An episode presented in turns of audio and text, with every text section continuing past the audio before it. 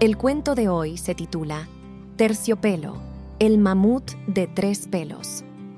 Érase una vez un pequeño mamut llamado Terciopelo. A diferencia de los demás mamuts que estaban cubiertos de pelo para protegerse del frío, Terciopelo solo tenía tres pelos en todo su cuerpo. Por eso, los otros mamuts se burlaban de él y lo apodaban Terciopelo. Decían que no podría sobrevivir al invierno con tan poco pelo. Cuando llegaba el frío, Terciopelo no podía seguir el ritmo de la manada y se retrasaba. Mientras los demás mamuts continuaban, él buscaba cuevas para refugiarse y entrar en calor. Si no encontraba cuevas, usaba sus colmillos para cavar agujeros en la tierra y se metía adentro, acurrucándose para mantener el calor.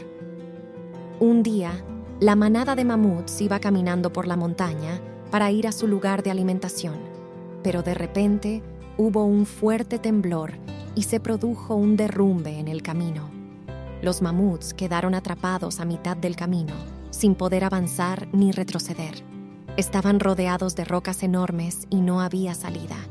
Terciopelo, que venía más atrás y no había quedado atrapado, los escuchó barritar pidiendo ayuda. Rápidamente fue a ver qué podía hacer para sacar a su manada del apuro. Les dijo, no se preocupen, yo los voy a rescatar. Conozco estos caminos mejor que nadie. Y procedió a explicarles su plan.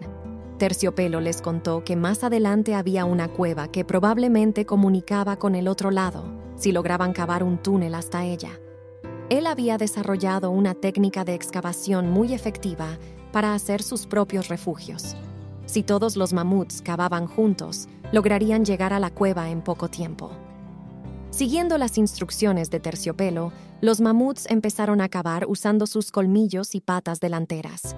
Al principio estaban inseguros, pero viendo lo rápido que avanzaba Terciopelo, se motivaron a seguir cavando sin parar. Luego de unas horas de arduo trabajo, lo lograron. Llegaron a la cueva y pudieron cruzar al otro lado de la montaña, poniéndose a salvo.